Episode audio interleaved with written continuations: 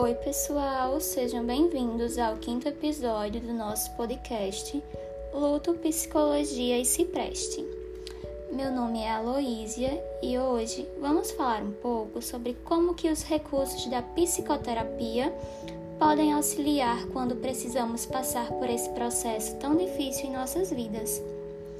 Até agora já conseguimos entender que o luto é todo esse processo de transição e adaptação. Pois a partir do momento que perdemos algo ou alguém importante em nossa vida, aprendemos a desenvolver algumas habilidades para fazer uma reorganização a esse novo mundo que já não vai ser mais como era antes. Podemos até fazer a comparação com a cicatrização de uma ferida porque é algo muito individual e que vai depender do funcionamento psíquico de cada pessoa e de como ela vai lidar com essa ausência para adaptar o seu novo mundo. Vocês conseguem imaginar o quanto a psicoterapia é capaz de ajudar nesse processo de luto? O psicólogo ele vai estabelecer uma relação de confiança e, como uma espécie de instrumento, ele vai ajudar a desenvolver essas habilidades emocionais, que é a de falar sobre a perda e saber lidar com a ausência do outro, tentando colher toda essa dor para ajudar a elaborar esse processo de luto.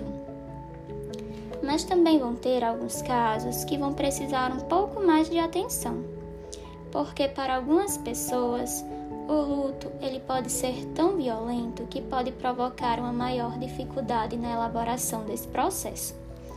E nesses casos, o sofrimento ele pode desencadear outras doenças de ordem psicológica e emocional, que são chamadas de adoecimento de ordem secundária. E para esses enlutados, o acompanhamento psicológico ele passa a ser ainda mais importante. Também não podemos esquecer que é preciso viver e sentir toda essa dor para que ela possa passar.